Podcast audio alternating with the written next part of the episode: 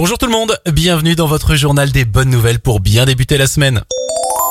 Une invention incroyable qui permettrait à 600 millions de personnes sourdes de conduire. Une étudiante saoudienne a mis au point un appareil qui convertit les sons en signaux graphiques sur l'écran du véhicule. Grâce à ce système révolutionnaire, des millions de personnes sourdes et malentendantes pourraient prendre la route et ainsi réduire les inégalités. Une bonne nouvelle pour les malades, l'entreprise Carmat vient d'obtenir la certification européenne pour la commercialisation de son cœur artificiel.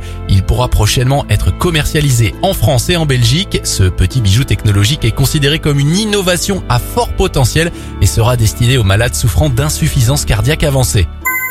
Enfin, depuis le 1er janvier, faire appel à un huissier vous coûte moins cher. La raison, la taxe forfaitaire qui venait frapper les actes établis par ces auxiliaires de justice vient d'être supprimée. Alors si celle-ci était payée par le professionnel, son coût était souvent répercuté sur la facture du client. D'un montant avoisinant les 15 euros, cette taxe faisait grimper l'addition en cas de multiplication des actes. C'est toujours ça de prix. C'était votre journal des bonnes nouvelles. Il vous attend maintenant en replay sur notre site internet et notre application Radioscoop.